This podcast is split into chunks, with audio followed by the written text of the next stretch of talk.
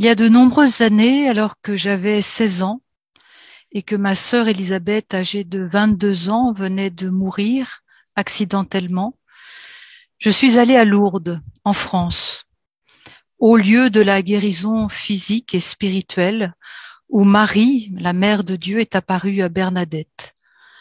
Depuis 150 ans, des millions de personnes malades et bien portantes, entre guillemets, y viennent en pèlerinage.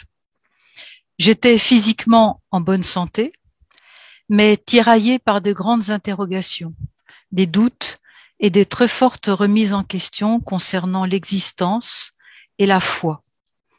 Ce malaise a duré de nombreuses années.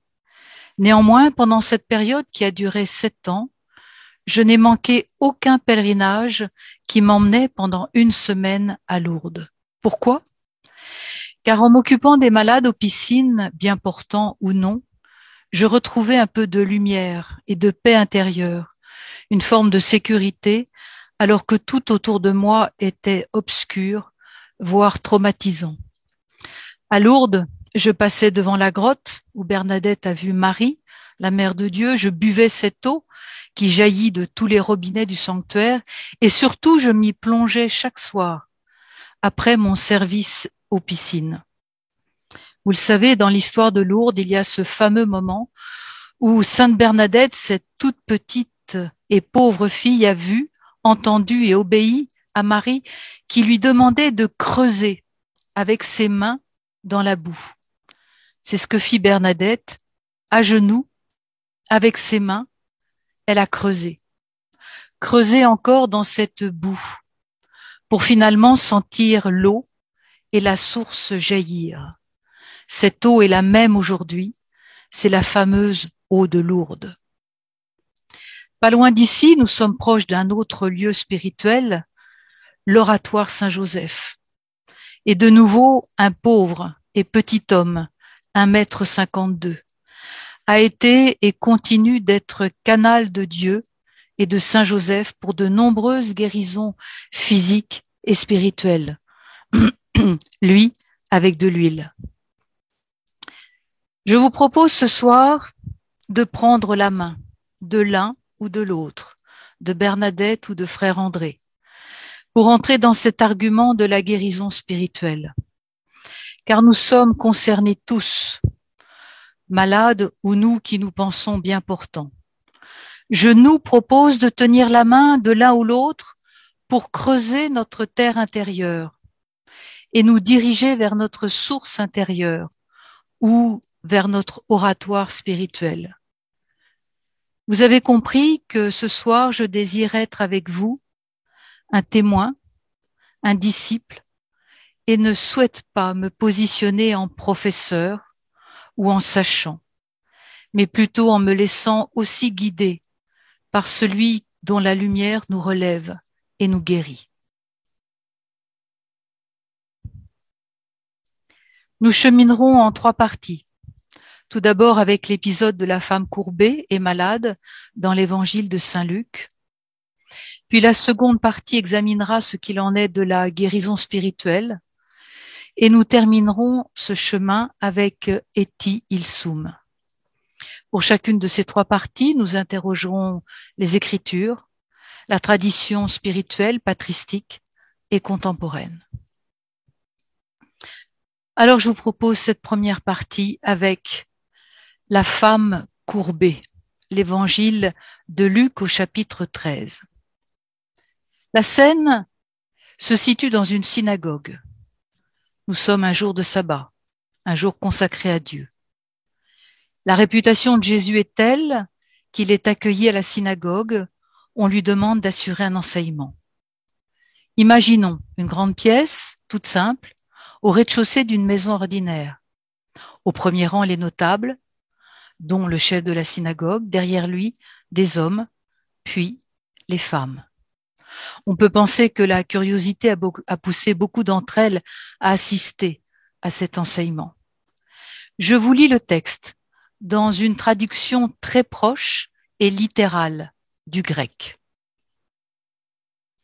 Jésus était maintenant en train d'enseigner dans une synagogue pendant un sabbat. Et voyez, une femme avec un souffle esprit qui l'affaiblissait depuis 18 ans. Elle était courbée et tout à fait incapable de se redresser. Lui, Jésus, la voit. Il l'appelle et lui dit, Femme, ta faiblesse, tu en es libérée. Et lui impose les mains. Oui, aussitôt elle se redresse toute droite et entreprend de louer l'éclat de Dieu.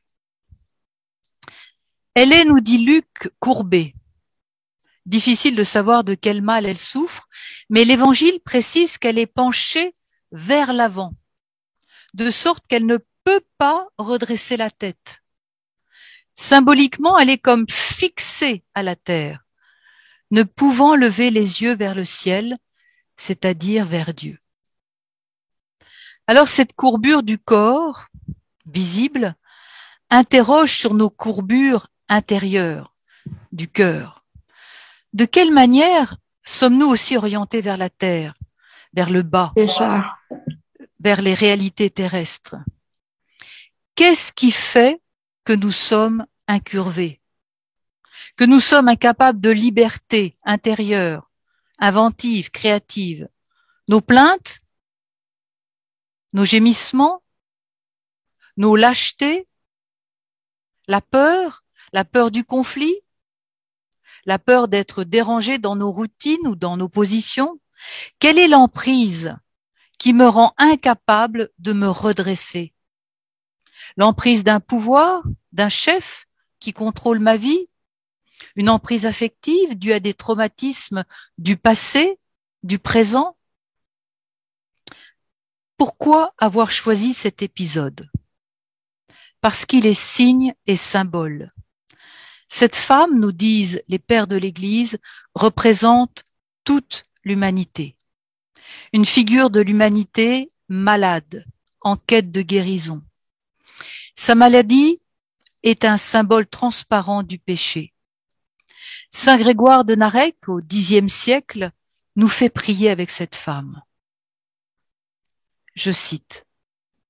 Liée, paralysée, courbée, comme la femme qui souffrait, mon âme malheureuse reste impuissante à se redresser. Elle fixe la terre sous le poids du péché à cause des liens de Satan de peur qu'elle ne reçoive ton salut céleste. Penche-toi vers moi, miséricordieux, pour me relever et me faire refleurir en beauté et en splendeur, moi qui suis un pauvre arbre, tombé et desséché. Alors dans cette citation, il y a toute l'anthropologie chrétienne qui permet de clarifier la notion de maladie chez les pères de l'Église pour eux, les maladies spirituelles sont quoi? Ce sont des désorientations, un désaxement, des courbures qui nous éloignent de la source de vie. Toutes, elles ont des conséquences sur nos relations, relations avec les autres, avec nous-mêmes et avec Dieu. Toutes les maladies nous aveuglent, nous empêchent de voir. Voici comment les pères de l'Église définissent les maladies ou le mal. Est un mal et constitue un péché ce qui détourne l'homme de Dieu et de sa croissance spirituelle et de son devenir divin.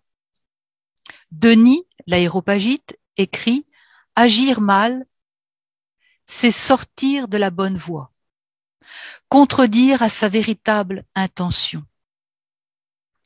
Les maladies spirituelles, elles sont graves, car elles affectent tout l'être de l'homme et nous privent de la santé originelle. Cette dégénérescence consiste à ce que toutes les facultés qui sont faites pour nous tourner vers Dieu et nous unir à lui sont détournées de ce but et fonctionnent comme contre nature. Elles se meuvent, s'égarent dans des directions opposées à celles de leur vraie fin, agissant de façon désordonnée, déraisonnable, absurde, insensée, folle. C'est pourquoi les maladies spirituelles compriment, écrasent, obscurcissent la lumière intérieure qui nous habite depuis notre origine. Par conséquent, nous avons besoin d'être guéris, d'entrer dans un constant processus de relèvement, de redressement, de libération. Alors, parmi ces maladies spirituelles qui nous empêchent d'être un arbre dont la croissance est droite et féconde, il y a la jalousie, la convoitise, l'envie. Tous, nous le sommes un peu, parfois, souvent. Cette courbure nous aliène et nous courbe sur nous-mêmes, nous empêche de croître. La vie relationnelle devient tordue, tortueuse, c'est vis-à-vis de soi-même la honte, c'est vis-à-vis du prochain l'aigreur, et contre Dieu le ressentiment, voire l'accusation. C'est en quelque sorte un sentiment originel et pas original, universel, un chemin incontournable pour tous, exposés à rencontrer l'autre. La jalousie, elle trouve sa source dans notre besoin vital d'amour. C'est l'axe autour duquel nous allons structurer notre relation aux autres et forger notre positionnement intérieur face au monde. Allons-nous être droits, fermes, en mouvement vers les autres, vers notre source, ou au contraire allons-nous rester courbés, flous, confus dans nos priorités? Les dix paroles, les dix commandements se concluent par l'interdit de la convoitise. En hébreu, la racine du mot convoiter est le charme la fascination, la séduction, voire une forme d'emprise.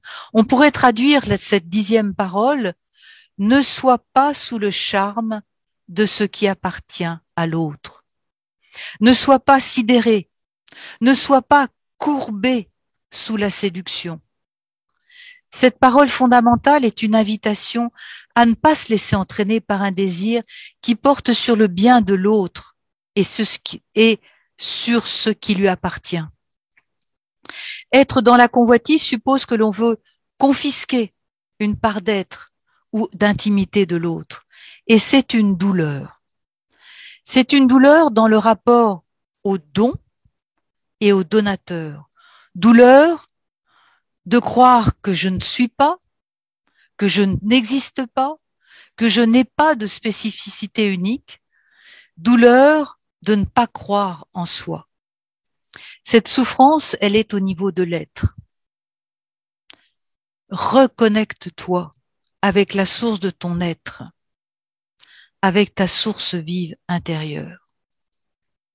Alors un corps courbé, c'est aussi un cœur incurvé. Pour saint Augustin, le cœur, c'est le lieu de l'action de Dieu en l'homme. Le cœur, pour saint Augustin, il est façonné par Dieu, illuminé par le Christ, associé à sa Pâque et dilaté par l'Esprit. Mais il peut être tordu, tortueux, comme le bois tordu, qui, placé sur un pavement, ne s'y adapte pas, n'y adhère pas, au lieu d'adhérer à la volonté de Dieu. L'opposé du cœur droit, c'est le cœur incurvé. Le cœur double, qui profère le mensonge, ou encore qui simule le bien en recherchant la vaine gloire. Et saint Augustin décrit le cœur comme un véritable champ de bataille. Il dit, nous, certes, nous voulons tous tenir nos cœurs bien fortifiés pour qu'il n'y entre aucune suggestion mauvaise. Mais la suggestion entre, on ne sait comment, et chacun doit lutter dans son cœur avec une foule.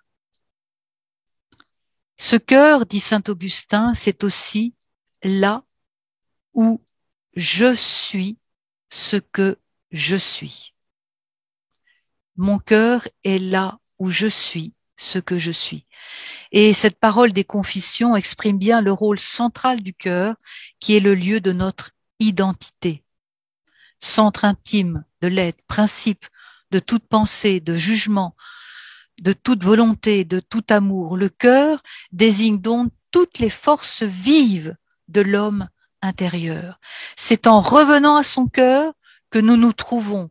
C'est en revenant à notre cœur que nous trouvons Dieu, car il est habité au plus, car nous sommes habités au plus intime de nous-mêmes par Dieu, en qui seul nous pouvons trouver le repos. C'est là que se trouve l'image de Dieu. C'est donc là que nous pouvons connaître Dieu. Dieu ne se retire jamais de l'homme pécheur. Il demeure toujours présent au plus intime.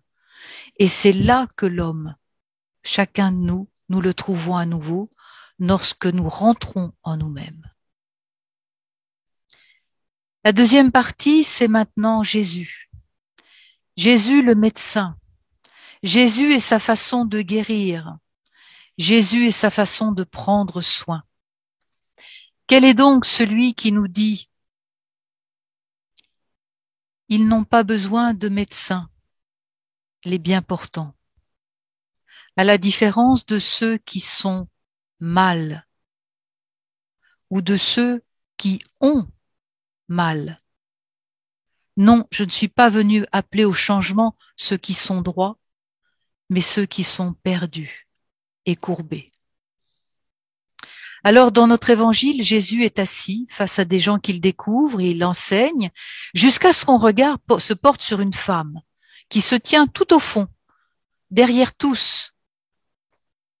Sa maladie non seulement une infirmité physique, mais aussi un mal spirituel, puisque dans le texte, c'est un esprit qu'on suppose malfaisant qui lui impose cette position. Elle est ainsi depuis 18 ans. Dans le livre des juges, 18 ans, c'est quoi? C'est le nombre d'années pendant lesquelles Israël a été soumis à la servitude de Moab, un peuple païen. La femme courbée est elle aussi asservie, privée du regard vers les autres et vers les ciels. Cependant, bien qu'elle n'ait pas de regard, seulement un dos brisé, Jésus la voit et prend l'initiative en lui faisant franchir quatre étapes. À elle qui est courbée, murée, qui ne peut s'identifier avec, avec ce qu'elle est. Elle est repliée sur elle-même et ne peut voir le visage des autres. Jésus aperçoit cette femme et s'intéresse à elle. C'est le premier pas. Il l'aborde. Et en grec, cela signifie parler les yeux dans les yeux. Ça veut dire que cette femme courbée, Jésus se met en dessous et non pas au-dessus. Il la regarde par en dessous. Il ne l'assaille pas de parole, ne lui fait pas la leçon, ne lui indique pas ce qu'elle doit faire. Il entre en dialogue avec elle, il la prend au sérieux, c'est le deuxième pas. Le troisième, c'est quand il déclare Femme, te voilà délivrée de ta faiblesse, de ton infirmité. Jésus guérit et libère. Le verbe grec signifie libérer, délivrer, renvoyer. Jésus, en soignant, libère, délivre des liens qui l'enchaînent. Le mot grec a le sens de congédier, renvoyer. Jésus renvoie la malade qui peut désormais aller son propre chemin. À la quatrième étape, il lui impose les mains pour que sa propre force se déverse en elle. Il la fait participer de sa force et de son esprit. Regardons dans les évangiles le terme guérir. Guérir dans les évangiles signifie soigner, traiter, agir contre la maladie, réparer ou dans un sens passif, être guéri, retrouver la santé. Et puis il y a cet autre terme, thérapeute, thérapeute. Ce, ce terme signifie servir et être au soin d'eux. Donc on imagine toute la sollicitude de celui qui se penche sur la personne, avec cette connotation relationnelle, avec l'idée de soin, d'attention, mais aussi une référence à la dimension sacrée de ce qui met l'homme en relation à autrui. Ces deux verbes, on les retrouve dans les évangiles avec Jésus, avec les disciples, et c'est en lien avec une capacité d'apporter la guérison, comme relevant d'un pouvoir de guérison. L'acte de guérir suppose la présence de l'esprit, la manifestation d'une force, d'une puissance. Et chez Luc, Jésus se présente investi de l'esprit qui lui confère la capacité d'apporter soulagement, rafraîchissement, consolation, restauration. Vous rappelez dans les évangiles, une force sortait de lui. Il y avait une force, une puissance qui lui faisait opérer des guérisons. Toute la foule voulait le toucher parce qu'une puissance sortait de lui. Le terme de puissance désigne plusieurs fois dans l'Esprit Saint dans le Nouveau Testament. Et pour Saint Ambroise, la force qui sort du Christ, c'est l'Esprit Saint, car le Christ est le temple de Dieu pour toujours rempli de l'Esprit Saint. Alors qu'en est-il des différentes conceptions de la guérison dans les évangiles? Chez Marc, la maladie est souvent l'expression d'une possession. Soigner le malade, c'est le libérer des démons qui l'habitent. Ces démons, ces esprits impurs qui troublent notre pensée, certains exégètes l'interprètent comme des esprits du oui, oui, mais ça ne va pas comme ça. Ce sont des esprits qui nous tiraillent, qui tiraillent dans tous les sens pour nous empêcher de nous remettre à Jésus et à sa guérison. Pour Marc, la guérison est une délivrance, une libération des modèles qui nous déterminent et qui sont une entrave à la réalisation de notre être. Pour Matthieu, il y a un lien entre maladie et culpabilité. Vous savez, ces questions qu'on se pose. Qu'est-ce que j'ai fait de travers pour faire, pour mériter ça? Est-ce que j'ai fait une erreur? Pourquoi Dieu me punit-il? Un sentiment de culpabilité qui empêche la guérison et chez Matthieu, la guérison a souvent un lien avec le pardon. Luc, comme on l'a vu, raconte souvent des guérisons le jour du sabbat. Et selon lui, la maladie est une déformation de l'homme. L'homme, tel que Dieu l'a créé, a été déformé en tombant sous la dépendance d'une passion. Il reste bloqué intérieurement. La guérison survient lorsque Jésus lui rend sa forme originelle, celle que Dieu lui a donnée à la création. La guérison, c'est alors le rétablissement de l'homme dans sa forme, sa beauté originelle, dans sa dignité et son harmonie. Pour Jean, l'évangéliste, la maladie est l'expression de ce que l'homme a perdu sa relation avec sa source divine. Vous vous rappelez les deux récits importants de guérison dans Luc, quand, elle survient à la piscine de Bethesda et puis celle de Siloé, l'homme est coupé de sa source, il tombe malade, il guérit dès lors qu'il peut à nouveau puiser à sa source intérieure. Et Jésus n'a pas besoin de plonger le malade dans la piscine pour qu'il recouvre la santé, il lui suffit de le ramener par sa parole et par la rencontre en contact avec sa source intérieure dont il est séparé et qui bouillonne en lui. La guérison n'est accomplie que lorsque nous redécouvrons l'image de Dieu au plus profond et que nous pouvons nous abreuver. Alors, quelques remèdes à notre guérison. Ces récits de guérison nous révèlent deux choses. D'une part, comment Jésus soigne et guérit, et d'autre part nos chemins de guérison. Jésus rencontre les gens, les confronte à leurs blessures, leur montre une voie de guérison dans la rencontre avec lui. C'est pourquoi les récits de guérison sont une invitation à prendre conscience de ces maladies, à les intégrer. Alors je, je fais un peu quelques points de remède à vous de, de prendre ce que vous voulez, ce qui, ce qui vous frappe. D'abord, prendre soin du désir de vie qui est en nous. Notre chemin de guérison s'origine dans ce désir. Être en vie est une chose, prendre soin du désir de vie. Puis, autre remède, la rencontre. Vous avez pu observer que c'est toujours dans la rencontre entre Jésus et les hommes que la guérison intervient. Ce n'est pas la méthode qui guérit, mais la rencontre. Rencontrer l'autre, c'est se rencontrer soi-même. Et Jésus n'épargne en rien cette rencontre. Il se refuse à supprimer la maladie sans que le malade s'y confronte. Le malade doit interroger la maladie pour savoir ce qu'elle est susceptible de lui révéler sur lui. La guérison n'intervient que si nous sommes prêts à exposer à Jésus non seulement nos blessures physiques, mais nos, autres maladies psychiques.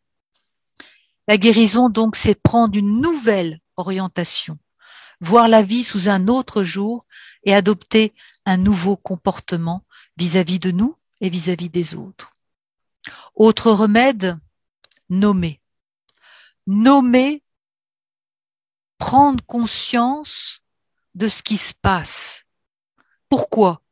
Parce que nommer permet une désidentification avec ce que je vis. Autre traitement salutaire, se laisser habiter par le manque. Ne pas être dans le tout et tout de suite. Se laisser habiter par le manque et par une forme de vide pour retrouver un espace intérieur où l'Esprit Saint pourra nous visiter. Tous nous sommes angoissés. Angoissés par, la perte, angoissé par l'avidité, par les désirs quant aux choses et aux personnes. Perdre, manquer, être dépossédé de maisons, de, vêtements, de, choses, tous, nous sommes des êtres qui avons peur de perdre et ça peut entraîner des surréactions de boulimie comportementale. Il s'agira de tout faire alors pour être reconnu, sécurisé c'est important de reconnaître ce vide. Car c'est dans le cœur que se déterminera notre choix pour la vie et la liberté. Que ce soit la jalousie, l'envie, la convoitise, que ce soit toutes ces courbures, ces manifestations ne sont que la partie externe qui se déroule dans le cœur. Nommer, c'est d'abord partir à la découverte de ces mouvements les reconnaître, prendre des décisions de vie et de liberté, c'est un travail jamais fini. Dans la perspective d'Augustin, toujours, le cœur. Et là, après les remèdes, je, je parle de ces remèdes qui sont dans le cœur. Le cœur, c'est se définit par la relation à Dieu. Si le cœur est le lieu de mon identité, c'est parce qu'il est façonné par Dieu à travers les événements de mon histoire. Dans les confessions, Augustin dit que l'action de Dieu dans le cœur dans le cœur de l'homme pécheur, c'est la main de Dieu qui réveille le cœur courbé. C'est sa main miséricordieuse qu'il manie et dispose le cœur. Car Dieu ne cesse de former et de reformer le cœur par sa main. Le cœur, c'est le lieu de la guérison spirituelle. Alors ce cœur profond, il y a beaucoup de significations, on en a déjà parlé. Saint Augustin l'appelle la chambre, la maison. Catherine de Sienne l'appellera la cellule de l'âme. Et Simone Paco l'appelle le cœur profond, ou la Bible l'appelle le cœur. Mais ce cœur a trois fonctions essentielles la capacité de silence, la capacité de prise de conscience et la capacité de choix. Silence, prise de conscience, choix. La capacité de silence intérieur qui s'expérimente dans la prière, dans la méditation. La capacité de conscience, de prise de conscience et de parole. Pourquoi? Pour prendre conscience de ce qui m'habite, de mes courbures et les nommer. Et enfin, la capacité de liberté, de décision, de détermination pour m'inscrire dans un dynamisme intérieur sans me laisser distraire par les sollicitations du monde ou me laisser détourner par des pensées parasites. Alors la guérison spirituelle, c'est quoi? C'est la restauration de ces capacités originelles pour les rendre opératives. Alors cette restauration, elle pose deux exigences. Une vie de prière et une discipline, une ascèse. Oui, vous avez bien entendu. Discipline ascèse. Deux mots qu'on a beaucoup de mal à employer maintenant sur le terrain religieux, deux mots qui ne passent plus, mais par contre euh, qui passent très bien quand il s'agit des sportifs ou des artistes. Cette ascèse, cette discipline intérieure pour cheminer vers la guérison spirituelle est une façon d'être de plus en plus humain, avec soi, avec les autres, en dialogue avec Dieu. Le but de la l'ascèse, le but de la discipline, c'est l'acquisition de la primauté du cœur sur quoi? Sur nos précipitations, sur nos jugements, sur nos insatiabilités, sur nos plaintes, sur nos lâchetés. Cette discipline intérieure nous permet d'acquérir l'autorité sur les mouvements naturels. Bien entendu, c'est aussi la foi qui guérit. À la femme qui le supplie, Jésus dit, femme, ta foi t'a guéri. Et Ambroise nous dit, on touche mieux le Christ par la foi que par le corps. Touché par le cœur, c'est cela, croire. C'est parce qu'elle a spirituellement touché le vivant que la femme obtient le salut. Si quelqu'un touche la vie, il vit. Pour les premiers chrétiens, le salut, la guérison, c'est quoi? C'est le fruit de la collaboration entre Dieu et moi. Une coopération divino-humaine, ce que les orthodoxes appellent une sainte synergie. La collaboration entre la grâce et ce que je suis. Car Dieu nous appelle, il veut que tous soient sauvés et guéris. Il est donc urgent de se demander où nous sommes courbés, où nous sommes aveugles, où nous sommes possédés, déchirés, où nous sommes empêtrés dans des conflits communautaires, familiaux, pour exposer notre vérité à Jésus, afin de pouvoir le rencontrer dans nos blessures, avec nos blessures, comme l'ont fait les malades jadis avec lui. Il faut placer sa confiance en Jésus, croire qu'il peut guérir dans notre rencontre avec lui et, empli de son esprit, nous redresser, découvrir cette image que Dieu s'est faite de nous. Et dans cette rencontre, nous entrons en contact avec nous-mêmes et avec cette source intérieure que Dieu nous a offerte.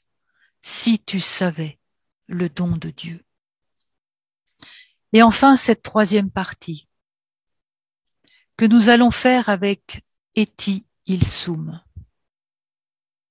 Car Eti Ilsum, c'est cette femme qui va nous dire comment elle aussi, elle était courbée, comment elle a cheminé et comment elle est morte dans un camp de concentration guérie. C'est qui Eti Ilsum et Tilsoum, c'est d'abord cette femme qui dit ceci. La force essentielle consiste à sentir au fond de soi, jusqu'à la fin, que la vie a un sens, qu'elle est belle, que l'on a réalisé ses virtualités au cours d'une existence qui était bonne, telle qu'elle était. Voici ce qu'écrit Itil Soum. Ethil Soum, c'est une jeune femme, âgée de 27 ans, juive, néerlandaise, et qui a tenu un journal pendant deux ans, deux ans, de 1941 à 43. pendant l'occupation des Pays-Bas par l'ennemi nazi. Elle refuse de se cacher, elle refuse la clandestinité, elle va endosser le destin de son peuple et elle va s'engager comme volontaire dans un camp de concentration. Et là, elle assistera les siens avec courage. Elle payera cet engagement de sa vie. Elle sera déportée à Auschwitz et mourra trois mois après son arrivée. Et on a retrouvé, il y a déjà maintenant plus de 40 ans, son journal, la rédaction de son journal. Lorsqu'elle entame son journal, elle vit à Amsterdam. Les mesures envers la population juive s'aggravent, les taux se resserrent, on n'a plus le droit de circuler, de se réunir, de s'approvisionner. Eti à cette époque est mal. Et c'est le premier point. Nous allons regarder en quoi est-il soum est elle aussi courbée. Elle est mal. Elle est mal, elle a un mal-être d'ordre intime. Elle est triste, elle est boulimique, elle est dépressive. Elle traîne souvent au lit sans pouvoir se lever. C'est avant tout un chaos personnel qu'elle confie à son journal. Et ce sera par un homme, Julius Speer, que nous devons le premier pas de son évolution psychique et spirituelle qu'elle va nous donner à méditer. Voilà dans ce premier temps chez Tilsum ce qu'elle dit. Je vous livre ce qu'elle écrit. Nous sommes en 41.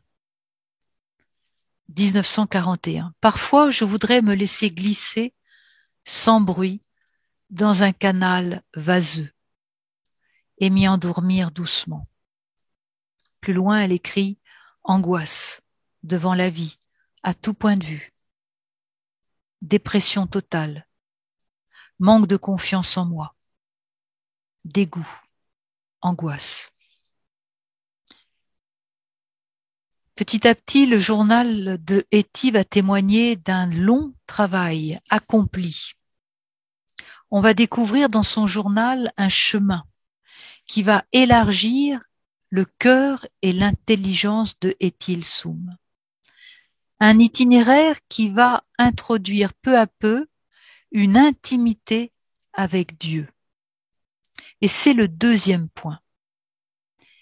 Cette évolution on la doit à Julius Speer, psychologue, chez qui elle va frapper pour trouver de l'aide. Cet homme va lui apprendre à se connaître, à s'accepter, à s'aimer pour ensuite se décentrer vers les autres.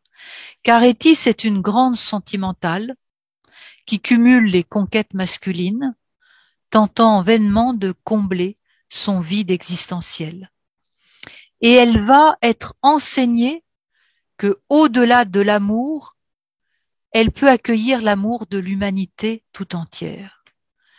Et voilà dans cette période où elle va creuser en elle ce chemin, voilà ce qu'elle écrit.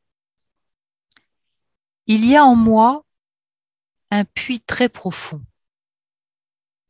Et dans ce puits, il y a Dieu. Souvent des pierres obstruent ce puits. Dieu y est enseveli. Il faut le remettre à jour, ce qui exige une écoute intérieure permanente.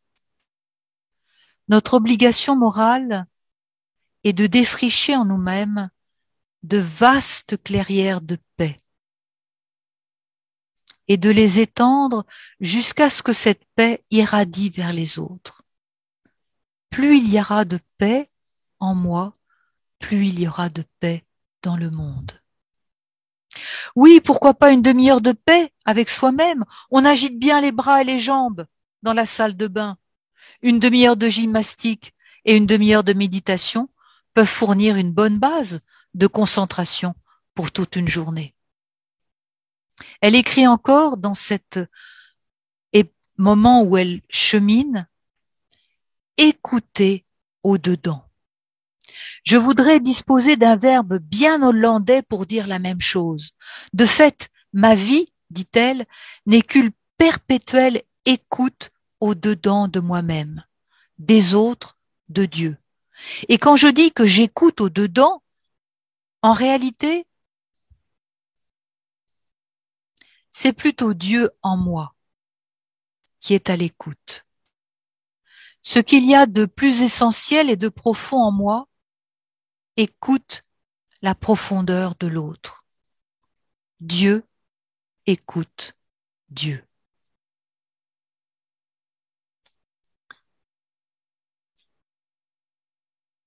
elle continue de cheminer, toujours dans cette deuxième partie de son cheminement, elle s'entretient de plus en plus avec Dieu. Dieu, prenez-moi par la main. Je vous suivrai sans grande résistance. Je ne me déroberai aucun des orages. Mais donnez-moi de temps en temps un court instant de paix. Je tâcherai de ne pas avoir peur. Et enfin, cette dernière partie, où elle va de plus en plus être dans ce dialogue. Nous sommes à quelques mois de sa mort. Voilà ce qu'elle écrit. Je vais t'aider, mon Dieu, à ne pas t'éteindre en moi, à te mettre au jour dans le cœur des autres. Ce n'est pas toi qui peux nous aider, mais nous qui pouvons t'aider et ce faisant, nous aider nous-mêmes. Converser avec toi, mon Dieu, est-ce bien? Au-delà des gens, je ne souhaite plus m'adresser qu'à toi. Si j'aime les êtres avec tant d'ardeur, c'est qu'en chacun d'eux j'aime une parcelle de toi, mon Dieu. Je te cherche partout dans les hommes, et je trouve souvent une part de toi, et j'essaie de te mettre au jour dans le cœur des autres, mon Dieu.